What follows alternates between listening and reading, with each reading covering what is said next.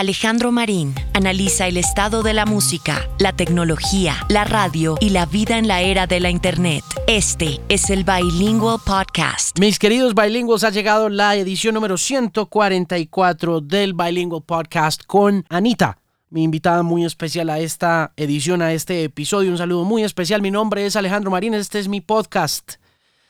Y puede encontrarlo en cualquier servicio de streaming en estos momentos. Lo puede encontrar en Spotify, lo puede encontrar en Stitcher, lo puede encontrar en Tuning, lo puede encontrar en Deezer. Y por supuesto, si lo quiere directamente de su owner, desde su propietario, atendido por su propietario y por su hermana Laura Marín, puede encontrarlo también en el blog themusicpain.com. ¿Cómo están? ¿Qué ha pasado? ¿Qué han hecho? Mi correo electrónico alejandromarina.com. Saludos muy especiales a la gente que escribe, a la gente que escucha, donde sea que se encuentren, a la hora que escuchen el podcast, como sea que lo escuchen, en cualquier plataforma. Muchísimas gracias por las descargas, por estar ahí pendientes, por enviar sus mensajes de cariño, de amor, cumpleaños el fin de semana. También quiero agradecerles muy especialmente por haber enviado saludos tan especiales durante todo el fin de semana. El pasado sábado cumplí 43 años. No ha sido fácil llegar a esta edad vivo. pero ha sido reconfortante y satisfactorio y a diferencia de mucha gente que desprecia los cumpleaños, a mí me gusta celebrar el cumpleaños, pero debo decir también que me cuesta un poco, no sé, la edad. Yo no sé si sea la edad o la vida en general, pero finalmente cuando llega el momento de celebrar, pues celebro porque me gustan las celebraciones y me parece muy chévere. Ya después, cuando empieza uno como a darse cuenta que you're not getting any younger, it kind of gets hard. Pero bueno, nada, nada que hacer. Han pasado muchas cosas en los últimos 3, 4 días. Una de ellas que me parece chévere mencionar de carácter musical es el número uno de Little Nas X durante decimoséptima semana en el listado Billboard, que cada vez muchos dicen es más irrelevante, pero que en todo caso sigue siendo la medición de la música popular estadounidense, que es finalmente el mercado más grande del mundo. Y Little Nas X se pegó con esta canción llamada Old Town Road. Hace 17 semanas a ese número uno acompañado de Billy Ray Cyrus, quien en 1994 tuvo un disco muy exitoso de country llamado Some Gay Ball y una canción que fue a su vez número uno en aquel momento llamada Achy Breaky Heart, de manera que cualquier cosa que esté pasando alrededor de la canción con Billy Ray Cyrus dentro de ella no es ajena a los éxitos que ha cosechado Billy Ray en su carrera en el country estadounidense y por supuesto a la carrera de su hija Miley Cyrus, quien por estos días también está muy de moda en redes sociales y también gracias a una canción junto a Mark Ronson de un álbum increíble llamado Late Night Feelings, si no estoy mal. Pues Little Nas X se corona como el número uno más duradero en la historia de la Billboard Hot 100, del Billboard Hot 100. 17 semanas le gana a la contendora Despacito que estuvo allí 16 semanas y a One Sweet Day de los Boys Too Many de Mariah Carey que en la década de los 90 fue durante mucho tiempo la reina de esa posición. Mariah ha estado en un par de ocasiones en ese top 5 de artistas con una canción que dura mucho rato en un número uno. Primero con los Boys Too Many, One Sweet Day. Y segundo con We Belong Together de hace 13 años de su increíble disco The Emancipation of Mimi. También ahí están canciones de Whitney Houston como I Will Always Love You y otro grupo de canciones importantes que marcan los récords más importantes de la historia. Pues es una canción multitarget. A mucha gente no le gusta Little Nas X, no le gusta la conexión entre lo trap y lo country, pero más allá de que nos guste o no nos guste un par de cosas y observaciones de cultura que vale la pena hacer alrededor del tema con el fin de llamar a la tolerancia, al respeto y también al entendimiento más allá del sentimiento es o ese par de cosas son pues la primera que es un artista multi-targeted, es un artista que no importa si usted me está oyendo y no le gusta la canción, seguramente allá hay, afuera hay alguien a quien sí le gusta la canción y seguramente también me está escuchando. Puede que le guste o no le guste, pero si le gusta a usted o no le gusta a usted tampoco es tan importante como el hecho de que, por ejemplo, los videos que circulan en la web de los niños cantando esa canción apuntan a un número uno sin precedentes en la historia de la música pop, diría yo, por su cercanía a ese target, a ese demographic entre los 6 y los 13 años, que está en estos momentos a punto de transformar el mundo y esperemos que lo esté buscando transformar para bien. Entonces, cuando uno ve a Little Nas X en ese video que ha circulado en los últimos dos o tres meses de su estadía en el número uno, en los gimnasios de los colegios de primaria estadounidenses y ve a todos los niños cantando esa canción, uno no puede evitar pensar que la canción es una buena canción. Porque si le gusta a los niños, finalmente creo que cumple un propósito de satisfacer la inocencia, la ingenuidad y el amor por la buena música, independientemente del gusto musical. Y la otra cosa que me parece muy importante que ha hecho Little Nas X en un momento tan difícil para los Estados Unidos y para el mundo, de tanta división, de tantas dificultades, de tantos problemas que tenemos para entendernos, para relacionarnos, para respetarnos, sin importar el credo, sin importar la raza, la orientación sexual y aún más importante en mi opinión, sin importar el estrato social es que Old Town Road de Little Nas X junta de una forma excepcional, mágica y magistral dos géneros que aparentemente están separados por el color de piel y por lo tanto por los orígenes de esos colores de piel. El RB, el blues, el hip hop y el country se juntan para entregarnos un momento muy especial de la cultura musical mundial en el que blancos y negros en un país donde se odian mutuamente, no solo ahora, sino desde hace muchísimo tiempo, pero en realidad se odian más que nunca, ahorita están juntos en una canción, haciendo una celebración de lo que cada uno representa musicalmente. Little Nas X, por su lado, el espíritu de la cultura negra, del trap, del hip hop, de la última gran revolución de la música popular. Y por el otro lado, Billy Ray Cyrus, con el espíritu de los cantores del oeste y del sur de los Estados Unidos también. Dos factores que también nos ponen a pensar que durante mucho tiempo han estado unidas esas dos culturas, así hayan querido separarse por cuestiones de raza pero si uno se pone a mirar para atrás en la historia de la música se dará cuenta que Little Nas X y Billy Ray Cyrus son el producto también de la explosión de la música popular de los primeros 60 años del siglo XX, de las dos primeras canciones que fueron firmadas y grabadas en el sur de los Estados Unidos con intérpretes negros y blancos cuyos orígenes campesinos eran muy similares y por lo tanto también muy mal vistos por una pullante clase media inmigrante que no entendía lo que estaba pasando en el sur, pues porque venían desde Europa a conquistar esa Norteamérica a través de la construcción de la gran ciudad que fue Nueva York. Y finalmente el sur de los Estados Unidos, el blues y el country se apoderan de la cultura popular. Así esta haya ofrecido una resistencia potente a comienzos de la década de los 20 en los Estados Unidos.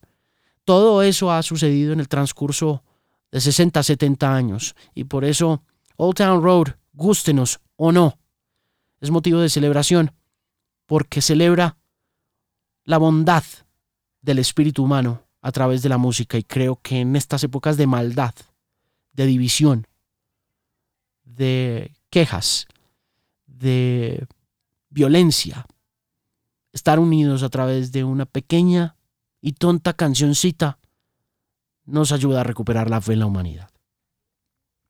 Anita está en el podcast en esta edición número 144, ella es de Brasil, conversamos de todo un poco, está en la cima del pop, es una mujer privilegiada que ha logrado ese privilegio a través de la popularidad de su música, pero le ha tomado tiempo, le ha tomado esfuerzo, le ha tomado trabajo, cosas que cuando uno ve a los ídolos del pop, sin importar la época, cree que llegan gratuitamente y finalmente no. De eso se trata la charla que se emitió esta semana a través de Canal 13 como producto de televisión y que también está en la web albergada en un archivo de YouTube que puede encontrar junto con esta conversación muy interesante en el blog themusicpimp.com en este episodio número 144 del Bilingual Podcast con Anita.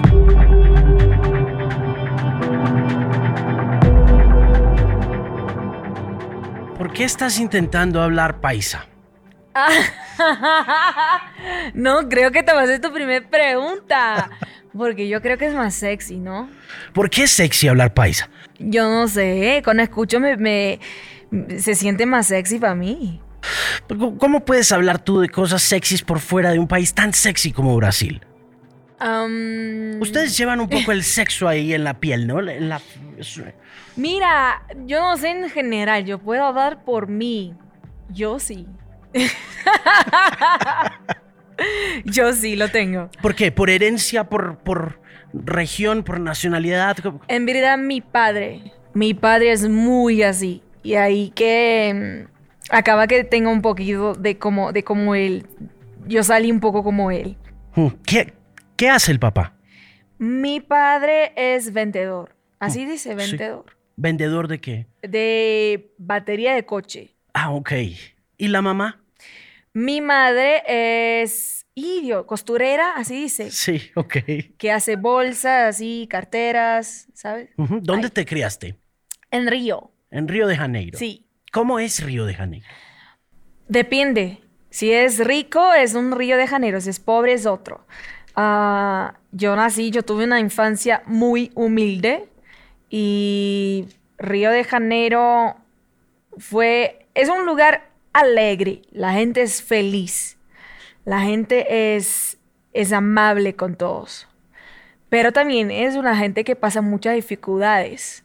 Entonces, eh, de seguridad, de, de todo que, que, un país así eh, como Brasil pasa, pero su gente siempre encuentra una manera de dar la vuelta, ¿sabes? Por arriba y, mostrar confianza. Y así es, así es. Brasil, Río es lleno de, de playas, de naturaleza, de gente bonita, de fiesta y música. La familia, eh, ¿qué tan difícil fue crear? Si dices que fue difícil, háblame de la niñez en, en Río de Janeiro, de tu niñez. Mira, yo vivía, yo tuve una, infancia muy humilde. Yo vivía en la calle así, yo, yo tenía una casa, claro, pero mi infancia toda fue, era jugando en la calle y, y de verdad todo, todo muy humilde, así no era una infancia llena de estructura, llena de juguetes, llena de, de viajes, no, por, por al revés. ¿Por qué crees que es... Eh, que hay tantas diferencias entre el, río de los ricos y el río de los pobres? ¿Por qué sigue pasando ese tema? en América Latina, porque nos pasa a nosotros también sí, un poco. creo que no es solo, solo en Río, creo que en, y cuanto más viajo, más veo que muchos países tienen la misma situación, principalmente acá en Latinoamérica. Creo que necesitamos evoluir todavía en la cuestión de gobierno, de igualdad, de equidad, de la gente, de la gente comprender las necesidades, ¿sabes? De, las necesidades de los demás, que no sean solo las tuyas o de la gente que comparte el mismo, que comparte el mismo mundo que, que, a ti. Hmm. Pero creo que esto. ¿Cómo te metes en la música? Yo me metí en la música en las iglesias. Yo Empecé a cantar en las iglesias con mi abuelo y ahí aprendí todo que sé de canciones, de música allá. ¿Qué religión eres? Yo hoy en día yo soy espiritualista, pero cuando empecé era católica. ¿Eras católica? Sí. ¿Qué tipo de canciones cantaban y cómo es un uh, servicio musical en el catolicismo en Brasil? A diferencia de Colombia, por ejemplo. No, creo que es igualito. Sí. Creo que el, catolicismo acá en, Latinoamérica es muy parecido con, con, con catolicismo de Brasil, así, todo muy parecido. ¿Cómo, cómo te descubren o quién te descubre en las iglesias? Ah, yo, en las iglesias fue, yo estaba en la casa de mi abuelo y mi abuelo era pianista, tocaba el órgano. Yo estaba en uno de los ensayos y una de las mujeres que cantaba en la banda me escuchó en el ensayo porque estaba ya escuchando y tal. Y me, me dijo, mira, tú cantas muy bien, ¿no quieres cantar con nosotros? Y yo, sí quiero. Y ahí empecé a cantar. Yo ya iba a, las, a la misa todos los domingos, pero ahí ya tenía otra razón a que frecuentarlas y me encantaba. ¿Cuántos años tenías cuando pasó ese encuentro? Uh, siete, ocho años por ahí. Ok, y en ese momento, esa mujer que te invita a cantar con ellos, ¿es a cantar en dónde? ¿En qué lugar? En la iglesia. En la iglesia. Bueno, ¿y cómo pasa de la iglesia a un tema ah, más secular. Yo empecé a salir, yo me puso adolescente y ahí empecé a salir con mi hermano de fiesta y muy pronto después yo hice, un yo hice un video y puse en la internet cantando y bailando funk, que es el ritmo de la calle de Brasil. Y la gente, la gente empezó a preguntar, y, a mirar y me llamaron a hacer una, una, prueba de sonido en una empresa de Brasil que hace funk, que, que transportaba el funk para todo el, el, estado. Y ahí yo empecé así. ¿Cuántos años tenías? Yo tenía 17. Ok. Y ahí mi madre y mi hermano salían conmigo. Ok. ¿Qué, ¿Qué, te dijeron ahí? ¿Ya, ¿Ya seguías yendo a la iglesia por aquella época? Seguía, sí. ¿Sigue siendo, ya no, ya no vas a la iglesia, sí? Uh, no, hoy en día es diferente. Los encuentros son como... Son encuentros de, de la religión espiritual, que no son misas. Claro. Pero, pero sí practicas. A veces se retira por, por días y se pone rezando. Yo soy muy, muy religiosa. Um, en este tiempo mi madre, mi hermano iban conmigo. Mi padre no le gustaba tanto, pero después que vino la plata y sí. ¿En, qué, en, qué, momento y en, qué red? ¿En qué red puntualmente? ¿Subes a YouTube tus...? Sí, yo, yo ponía en, YouTube y yo me, yo me quedaba en la internet todo el día, hmm. todo el día, hablando con la gente y poniendo contenido y buscando, buscando oportunidades. Mm. ¿Cuáles fueron esas primeras oportunidades que encontraste? Ah, radios de Río de Janeiro, algunos conciertos. Yo fingía, yo creé un email fake y fingía que era una manager, pero en verdad que era yo. Y, pero con el nombre de mi hermano, y ahí mandaba a mi hermano, va, va, finge que era usted hablando todo ese tiempo. Y así fuimos aprendiendo con las experiencias hasta que llegamos acá. Mm. En eh, términos de música, ¿puedes explicarnos qué es el funk? El funk es como si fuera el reggaetón de acá para ustedes, pero el sonido, el ritmo es completamente diferente, pero la historia es igual, la origen es igual, eh, las letras todo es muy igual, muy igual, hasta el prejuicio que sufre y las letras antes muy machistas y hoy en día cambiando, todo igualito. Hmm. Es la misma cosa, solo cambia el ritmo. ¿Sabes por qué lo llaman funk al igual que el funk en los Estados Unidos? Ah, sí, porque el, funk vino de, ¿te acuerdas? África Bambata. Claro. Sí, de allá, sí, de allá salieron, salieron dos ritmos, el electrónico y el funk que es como Stevie B por ahí más. ¿Sabes? ¿Sabes Stevie B? Stevie B, The Adventures of Stevie B o Stevie o Stevie Wonder, dices No, Stevie B. Stevie B. De canta el cantante de funk eh, de Estados Unidos. Sí. Eh, creo que de Miami se, se Sí, claro, claro. Claro que sí. Entonces, eh, de ahí Brasil empezó a sacar estos ritmos y hacer las canciones en inglés, en estos ritmos, pero con, con letras en portugués para que la gente de la calle comprendiese lo que estaba pasando, lo que estaban cantando. Y ahí este ritmo que se repartió en dos, uno lado para electrónico y otro lado para esta parte más funk. Esta parte se fue Brasil, el, Río de Janeiro empezó a cambiar el perreo cambiar, cambiar, cambiar hasta que llegue al resultado que funk tiene hoy. Tanto que el funk y el electrónico en su, en su base principal tiene el mismo BPM, Sí. es 130. Sí, el beats per minute son 130 beats por exacto, minuto. exacto. Ok. 130, 133. Eh, ¿Se rapea en el funk? ¿Se canta en el funk? Se canta y se rapea, los dos. Los dos se hacen. ¿Tú cantas y rapeas? Antes solo cantaba, hoy en día hago los dos. ¿Sí? Hoy en día sí. ¿Qué te gusta de rapear? Ah, no, rapeo no en la hora, ¿ok? Yo no sé hacer esta rima improvisada. No, No, no, me no. llame para esto que soy terrible en cualquier idioma que quiera, por el amor de Dios. No, no te soy preocupes. pésima, pero me gusta jugar con la voz. Me- en verdad es que me gusta probar cosas nuevas. Yo solo cantaba porque vengo de esta, de esta escuela, de las iglesias y tal. Y ahí con el tiempo me, me- me gusta ponerme a, a hacer cosas diferentes. Y como nunca, siempre decía, no, yo no hago rap, yo no hago rap. Y ahí un día yo, yo dije, ok, voy a intentar hacer esto. Y ahí empecé. ¿Qué tan difícil fue consolidarse en el mundo del funk como mujer? Totalmente, no, so- no solo como mujer, pero cuando yo empecé con el funk, era todavía un ritmo muy, muy de la calle y que la gente no aceptaba en la radio, que la gente no aceptaba tanto en la tele. Entonces, había un tiempo que el funk fue muy acepto en la tele y tal, en, en- la ciudad, pero ahí después se cambió y la gente empezó una, una ola de prejuicio muy fuerte.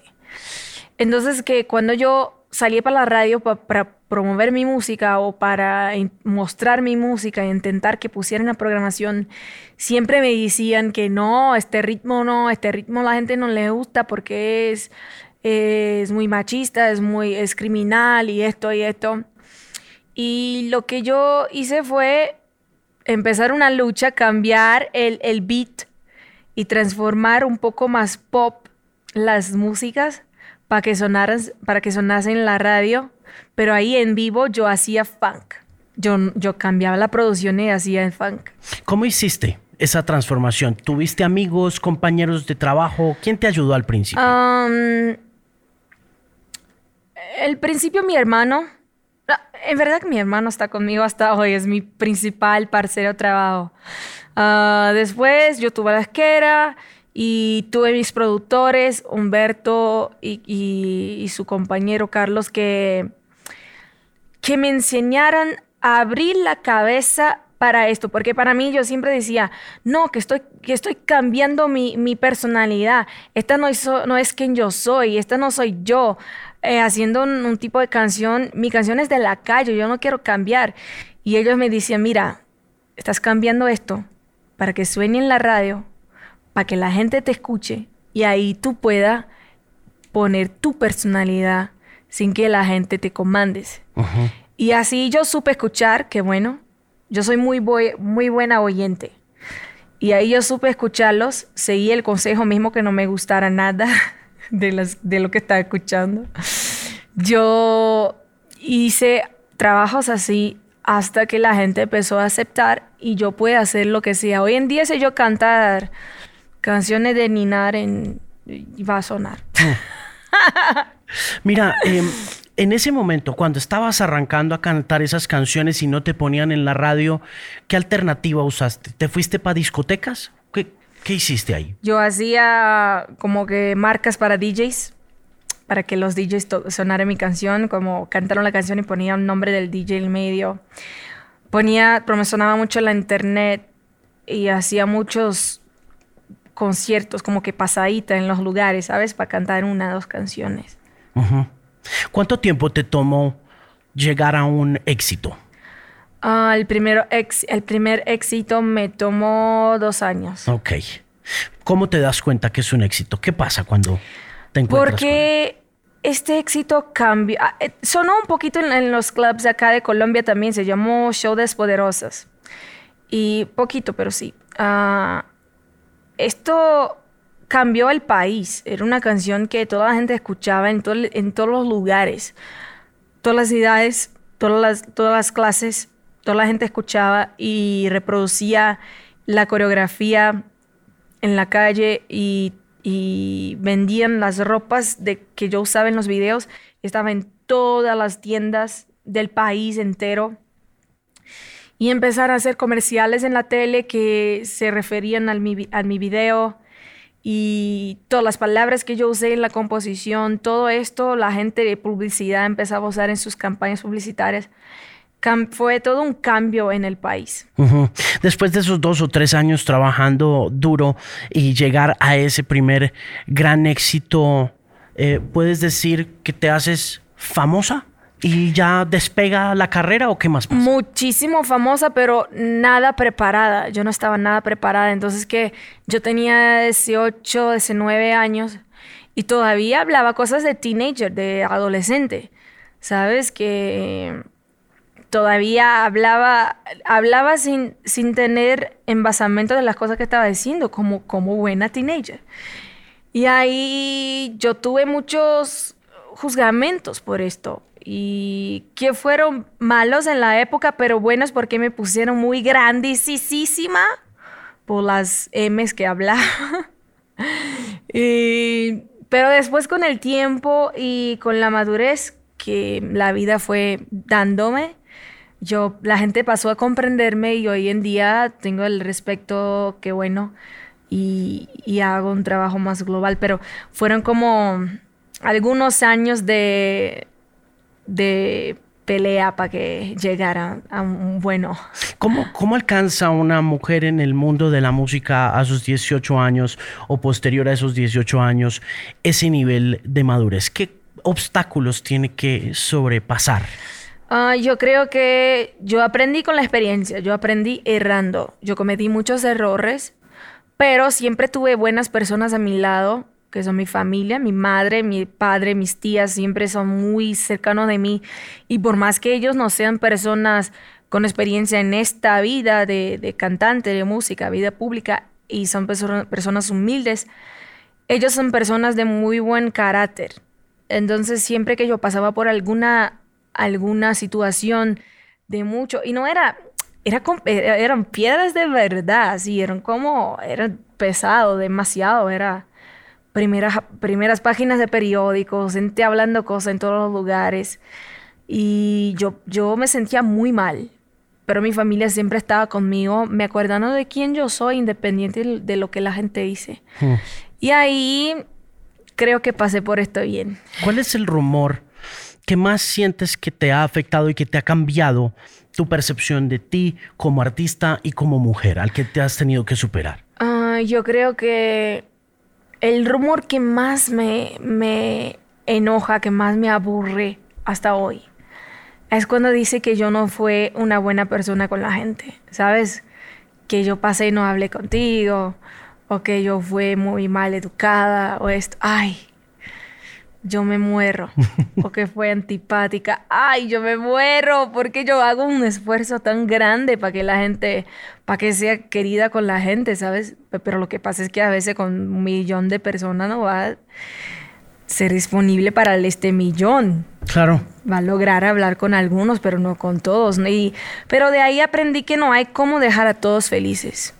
Vas a, dejar a algunos felices, algunos no, y ahí tiene que comprender. Sí, si eres una estrella de pop, creo que va a ser bastante difícil caerle bien. Y no, y mismo, mismo que no sea una estrella, a veces, mismo que no sea famoso, a veces vas, vas a hacer las cosas que, con la más buena intención y tal vez no todos van a, van a estar felices con tus actitudes. Total. Sí, puedes ser un ser humano común y corriente y no vas a caer bien en ciertas ocasiones. Y te tocó de todas maneras un mundo muy distinto de la música pop en términos generales porque estás enfrentada también a la opinión pública constantemente a través de redes sociales. Sí. ¿No? Creo que ahora con las redes sociales es más es más complicado porque todo todo se vuelve a noticias, ¿cierto? Entonces, si tú eres una persona que siempre pasa informaciones correctas y un día decides pasar algo así solo porque está enojado con alguien, tú tienes la credibilidad para esto. Entonces, lo que tú digas va a cambiarse a verdad. Y así muchas cosas se pasan en la vida que no necesariamente que la gente tiene una visión, una imagen, no necesariamente de lo que verdaderamente pasó. ¿Cuánta gente te sigue en Instagram? casi 40 millones ahorita. ¿Y cómo manejas a 40 millones de personas? Es complicado, pero ya no pienso más en lo que van a decir. Yo pienso en seguir mis principios, mi carácter, lo que yo pienso que es ser una buena persona. Si cometo errores, ciertamente voy a, asumirlos, pero no pienso en esto. Hmm. Soy lo que quiero ser y ahí que la gente tiene que comprender que toda la gente hay lados positivos, negativos, defectos, de cualidades. Volvamos a la música por un instante y a la firma ya con un, con un sello grande. ¿En qué momento pasa? ¿En qué momento llegas al, al big label? Ah, yo grabé, yo asigné con Warner Music en 2013, un poquito, eh, sí, 2013 creo. O 2012. Ah, por ahí. Y ahí, yo no, yo soy pésima con, con años y fechas en verdad que lo que cambia en verdad es que tiene un equipo muy grande en todos los lugares, pero lo que pasa es que si tú no tienes las ganas y tú no te enfocas, no te dedicas, nada va a pasar. Depende mucho, mucho de ti. Depende mucho de lo que tú haces como persona, tu ética profesional, tu enfoque. Sí, eso es algo que también subestimamos muchos cuando vemos a un artista de pop, porque creemos que todo está asegurado desde esa perspectiva de la gran corporación. Ay, no, yo soy mi propia manager. Yo no tengo. Hoy en día, ahorita en este segundo, hace días, yo y mi hermano arreglamos a alguien para cuidar de nosotros en, fuera de Brasil, en Estados Unidos y tal, pero mm, hasta días hasta días antes, atrás, yo no tenía manager, ninguno, nadie. Solo yo cuidaba de mí misma. Pero ahí empecé a ponerme cansada. Son muchas cosas para cuidar. ¿eh? Crear la canción, crear la coreografía, cantar en el escenario, dar la entrevista y ahí mirar los contratos, eh, negociar las, las fechas y la plata y todo. Y yo estaba cansadísima. Por supuesto, eso tiene que ser una carga importante de trabajo, en especial porque estábamos hablando con los muchachos por fuera de los micrófonos antes de que llegaras y les decía yo a los muchachos, a pesar de que compartimos el continente, somos regiones tan diferentes. Es muy complicado porque hablamos idiomas diferentes, entonces que las, las culturas, yo creo que la cultura de entretenimiento es lo que más distingue la gente, porque es lo que hace con que las informaciones, el idioma, los costumbres pasen más, más rápidamente a la masa, a una cantidad grande de gente. Entonces que si hablan idiomas diferentes van a tener una cultura muy diferente porque no se comunican en, culturalmente en, el entretenimiento. Claro, no, y en, eh, hablando un poco más de eso, Brasil siempre ha sido un mercado muy de sí mismo, ¿no? Como que eh, contigo ha pasado, creo que pasó en algún momento con Ibeche Sangalo en la década del 2000 que alcanzó a hacer un crossover, que alcanzó a pasar a Colombia y a otras regiones. Eh, creo que alcanzó a pasar en, el momento del Bosa también con, con Joao Gilberto, que logró cruzar. Que acaba de fallecer. Que acaba de morir. Pero no es muy común que un artista de Brasil haga el crossover, ¿no? Sí, lo que pasa es que Brasil es muy grande y Brasil valora mucho a su propia cultura. Entonces que tú tienes que pasar tiempo en Brasil. Para que tú tengas el, mercado brasileño, tú tienes que estar allá. No simplemente ser brasileño, hablar portugués y ya no. Tiene que estar en el país participando. Y es complicado porque si tú te pones grande, exitoso en Brasil, puedes vivir toda una vida de éxito y, plata y todo y vivir muy bien solo en Brasil.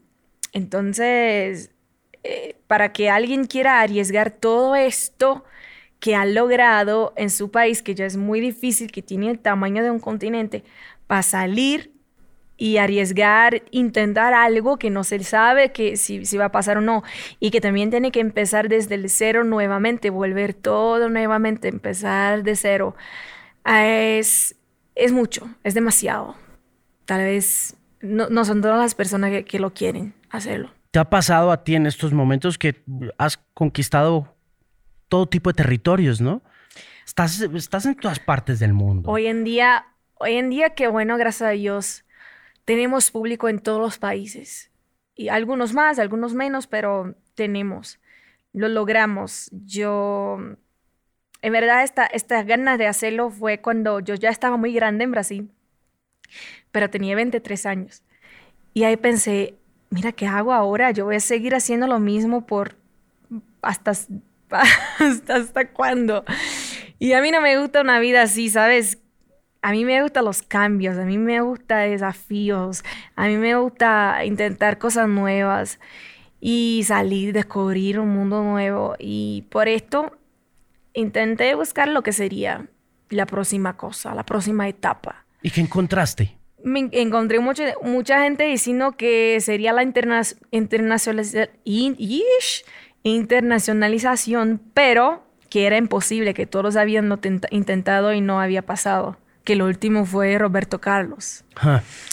Y ahí yo dije, ok, entonces si me dicen que es imposible, ahora quiero hacerlo. ¿Cómo perseguiste ese sueño de la internacionalización? ¿Por dónde ah, empezaste?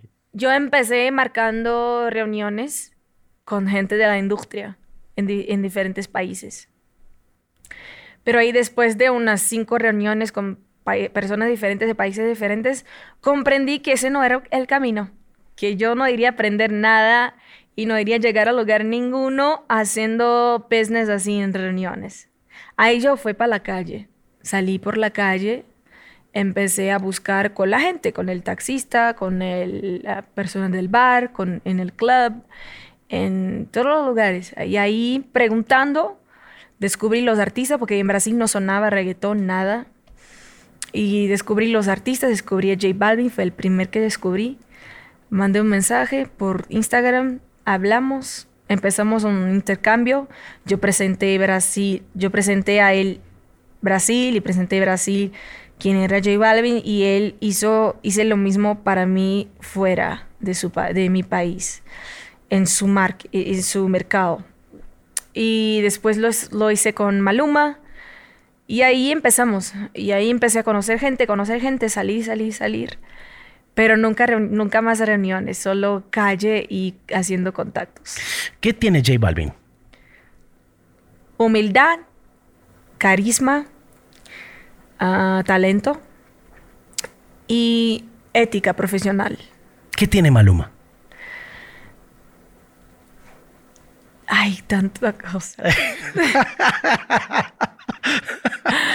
Mucho carisma, muchísimo inteligencia, ganas. Es muy dedicado, muy enfocado, trabaja duro. Eh, y también es muy profesional. Es muy dedicado. Hay mucha disciplina en este trabajo de ustedes, ¿no? Sí. Son disciplinados a pesar de la rumba, a pesar de la fiesta, a pesar como de, de, la sensualidad rebosante de, todos. Sí. Tienen que trabajar muy duro. Tanto Maluma cuanto J Balvin, que conozco más íntimamente, son muy, muy disciplinados. Yo soy también muy disciplinada. ¿A qué horas te levantas? Depende del día. Hoy, por ejemplo, cinco y media de la mañana. ¿Cuántas entrevistas has hecho? Ah, más de 30. Em, ¿Te cansas? Me canso, pero fijo muy bien. ¿Sí? Sí, fijo perfecto. en la última te, te vas a pensar que estoy en la primera. ¿Sí? Sí. ¿Qué le agregas a la música latina? ¿Qué sientes que es tu factor más importante para ser la estrella que eres hoy en día? Creo que transparencia es mi, es mi clave, es, es la cosa que me pego, ¿sabes? Porque yo soy muy transparente y a mí no me gusta solo hacer música para que la gente baile y disfrute y yo tenga un chart número uno, número dos y ya, y hola, mira mis números y Ah, a mí me gusta hacer diferencia, hacer historia de, alguna manera. ¿Sabes? Para mí el chart no es tan importante cuanto es hacer algo que realmente la gente va a comentar y la gente va a discutir si es importante y, discutir las diferentes opiniones. Esto me gusta hacer. Y creo que la transparencia con la cual yo hago las cosas creo que puede ser esto la, la clave. Si no estuvieras haciendo música, ¿cuál es tu segunda pasión? ¿Qué estarías haciendo? Yo sería psicóloga, seguramente. ¿En serio? Serísimo. Yo soy muy buena en leer las personas. Ok. Muy buena. Es buena leyendo gente. Sí. ¿Por qué? Yo creo que porque ya pasé, yo creo que porque ya pasé por muchas cosas con muchos mucho tipos de personas diferentes y, y, ya estuve en diferentes tipos de situaciones que, que hoy en día me, me ponen a, a saber un poquito. Hay amigos míos que a veces me llaman por una consultita que... ¿Cómo eh, está Colombia como mercado tuyo? ¿Qué, tan importante es Colombia dentro de tu estrategia? primero que todo, yo amo, tengo cariño personal por el país. Primero porque las dos primeras grandes ayudas que tuve fueron colombianas. segundo porque ustedes tienen una manera de ser muy brasileña. Manera de ser, aspecto, todos son eh, los colombianos, los brasileños son muy parecidos en todo. y también porque eh, el, número de influencia musical, Colombia es uno de, los países mayores en este sentido, que, la, que los demás siguen. Hmm. ¿Cómo sientes América Latina en estos momentos? ¿Cómo la ves? ¿Qué te gusta de América Latina? ¿Qué no te gusta? no me gusta el gobierno en general, que yo pienso que la desigualdad es muy grande en los países latinos. Entonces creo que hay una, un histórico de manera de gobernar, de comandar sus, sus lugares, sus países y muy egoístas tal vez, ¿sabes? Con el pueblo. Y a veces creo que falta educación para la gente, ¿sabes? estructuras, oportunidades. Y lo que me deja muy feliz es que nosotros siempre encontramos un camino. Siempre encontramos una manera, una manera de llegar donde queremos. Tenemos siempre una fuerza, unas ganas de todo. Y somos unidos, somos unidos. la unión de la familia latina. Es como si los latinos fueran una familia gigante, ¿sabes? Tenemos la, la cuestión de familia muy fuerte, ¿sabes? Miramos a alguien de nuestro país y decimos, es, es familia, ¿sabes? Y esto me deja muy feliz. Hmm. ¿Los estadounidenses se acercan a ti para hacer música contigo? Te dicen, hey, queremos ir a Brasil, queremos hacer cosas. Claro, claro, ya, ya, ya recibí muchos amigos en Brasil, J Balvin, Maluma, Prince Royce, Gracie, Ozuna, todos estuvieron en, estuvieron en Brasil trabajando conmigo. ¿Tú crees que eh, ese acercamiento pasa un poco porque ese mercado genera tanta pasión y también tantos números que puede ser un tema más numérico que otra cosa o es artístico también? Creo que los dos. Y creo que antes ellos no, miraban. Tanto Brasil no miraba a los latinos de, hispánicos y los hispánicos no miraban a Brasil, portugués, así. Hasta que empezamos a ver con esta cosa de internet, se pone muy, los números se ponen muy claros, muy, muy abiertos a nosotros. Mm. Y estamos muy cerca, ¿no? Estamos muy cerca. Y empecé a hablar y explicar y el mercado brasileño para J Balvin, para Maluma, para Gracie, Prince, Osuna, y ahí todos comprenden que es como si fuera otro mundo, pero totalmente posible de, de pasar y de haber un trabajo y una carrera ya también. ¿Qué piensas de Jair Bolsonaro? Yo pienso así.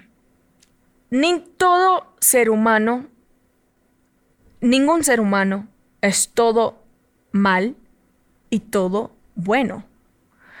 El problema en este caso es que el, país se repartió en dos lados y no hay Y en uno de los lados se piensa que solo se hace mal y el otro lado se piensa que solo se hace bien.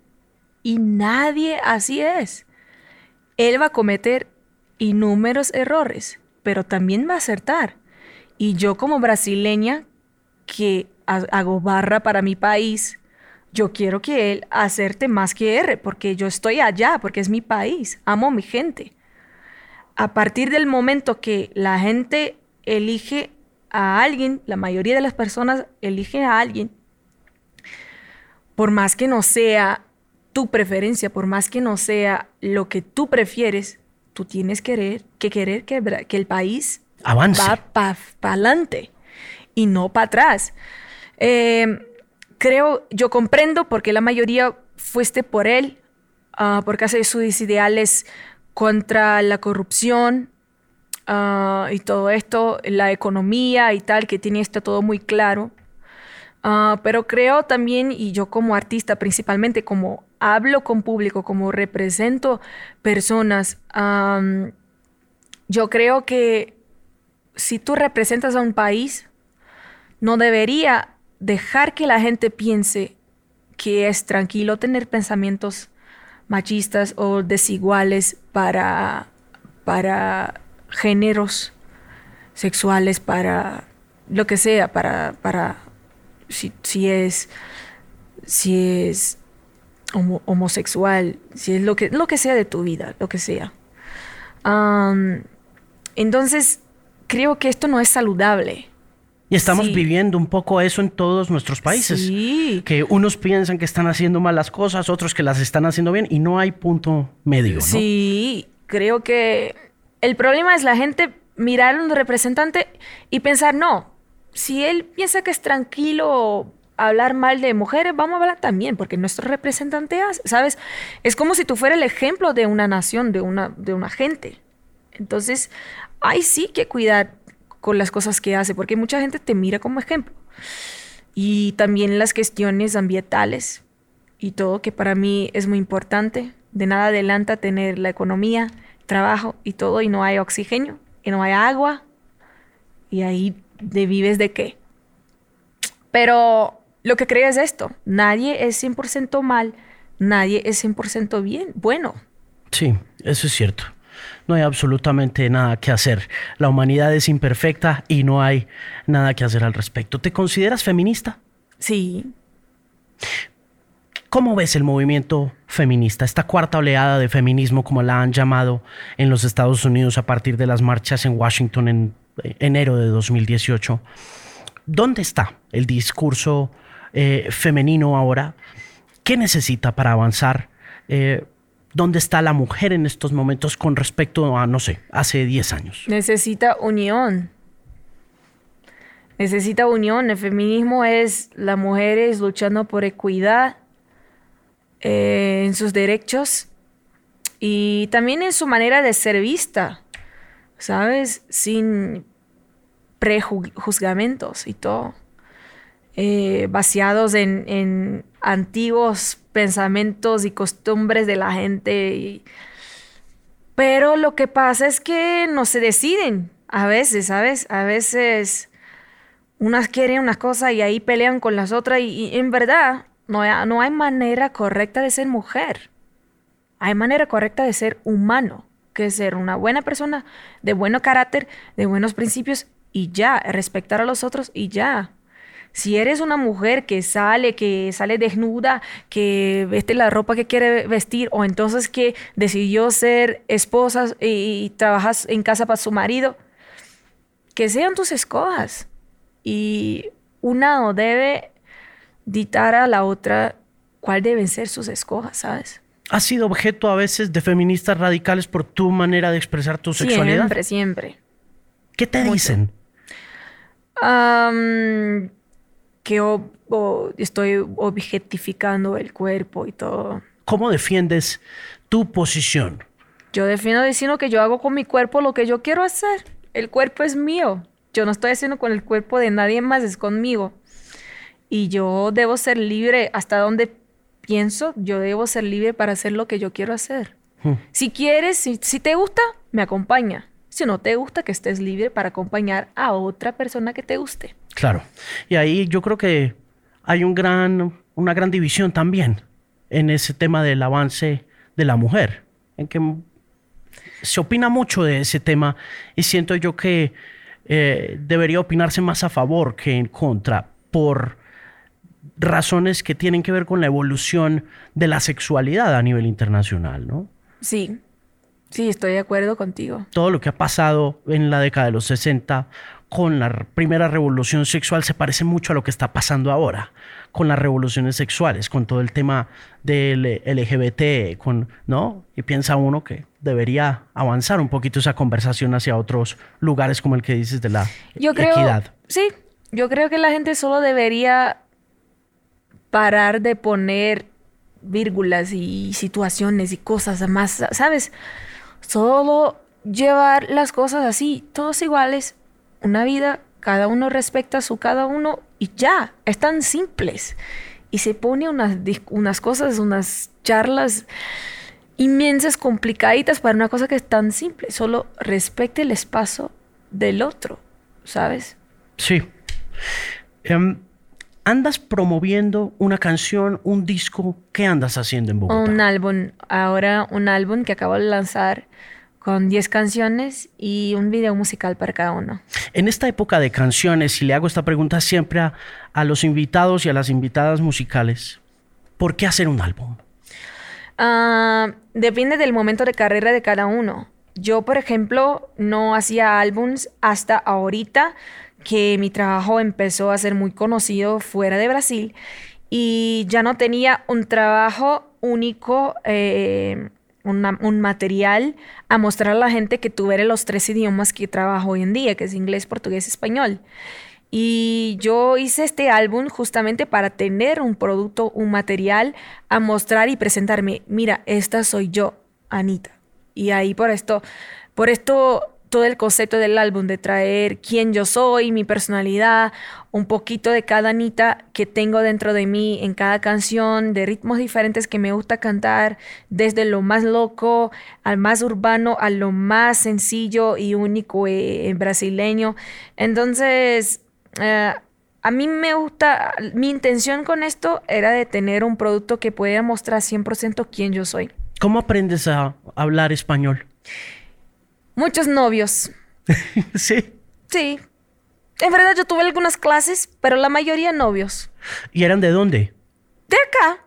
Sí. Sí, porque es el acento que más me gusta. Sí. Sí. Ok. ¿En cuánto tiempo aprendiste? Dos años. En dos años aprendiste. Sí, soy profunda, soy intensa. Sí. mira, ¿y el, ¿y el inglés? El inglés yo, yo estudiaba desde siempre, pero mira, yo tuve algunas clases y tal, pero la práctica y la música me ayuda mucho. La música y películas, películas, series, esto me ayuda mucho a hablar. ¿Qué cosas eh, aprendiste a cantar en español primero como país? Mi primer cantante que escuché en español fue Luis Miguel. Ok. Cuando yo tenía seis años, creo, mi madre es muy fan. Y ahí tiene todos sus, sus álbums. Y ahí desde pequeña sé todas las canciones de Luis Miguel. ¿Y series de televisión que andabas viendo? ¿Qué? Ah, yo... En Brasil pasa mucha cosa en, en, en de, de, idioma español, pero con portugués doblado, pero... Eh, Chavo del Ocho, pero ahí ya no, pues, no se aprende nada de español porque se pasa en portugués. Pero después yo asistí La Casa de Papel, yo asistí Elite, yo asistí muchos, muchas películas de Pedro Almodóvar, que es amigo mío también. Ah, como la piel que habito, eh, los ojos que... Ay Dios, ojos que todo ven. Ok.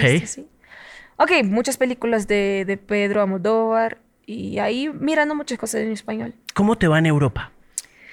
Muy bien, ahora yo voy de tour por allá. Yo tengo Tomorrowland en Bélgica, tengo España, Portugal, um, Zurich, ah, Londres, eh, eh, muchas cosas. ¿Vives en Brasil? Vivo en Río, sí. ¿Sueñas viviendo en algún otro lugar? ¿Te gustaría vivir en otro lugar? Me gustaría vivir. Hay dos lugares que yo viviría: acá y Miami. Yo viviría tranquila. Pero en Medellín, creo. No sé si Bogotá tiene tanto que ver conmigo. No creo. Medellín tiene más, creo. Yo creo que Medellín es más lo tuyo. Creo. Un poco por el clima. Aunque pues en tráfico con Medellín estamos como igualaditos, ¿no? Sí, sí, es como Brasil. Río Brasil también. tiene Río, San Paulo. San Paulo es como Bogotá y Río es como Medellín. Entonces por eso pienso que Medellín sería más. Río también tiene su tráfico duro, su, su, su automóvil pesado, ¿no? Sí, sí, sí, tiene. es un tiene. poco pesado. Sí, demasiado. Bueno, pero ¿y te- eh, qué te falta pa- para irte a vivir a Miami, para decidirte que te vas para Miami? Porque yo creo que la plata ya la debes tener, la fama ya la tienes, ya te puedes ir a vivir. Ah, yo solo iría a vivir en otro país si toda mi familia viniera conmigo. Ah, Ok.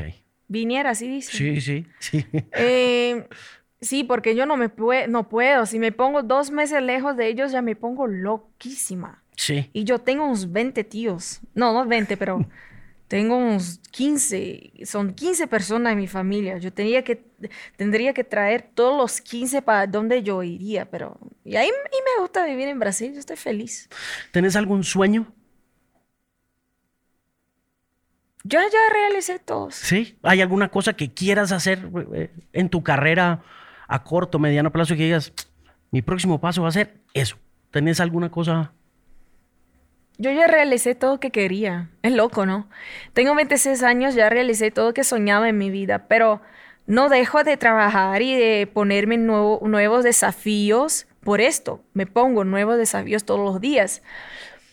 Pero con la conciencia que todo lo que yo hice hasta hoy, teniendo 26 años, ya es tan grande que si no pasa lo que yo tengo en mente ahorita, yo no puedo ponerme frustrado porque es injusto con Dios, que ya me dio tanta cosa, Dios, yo no, yo no pido más nada. Bueno, pues va por muy buen camino todo. Gracias. Felicitaciones, gracias por estar en Bogotá, gracias por estar en el podcast. Es un gusto conocerte. Gracias, fue un placer también. Muy muy bueno, me encanta estar acá en Colombia siempre. Gracias.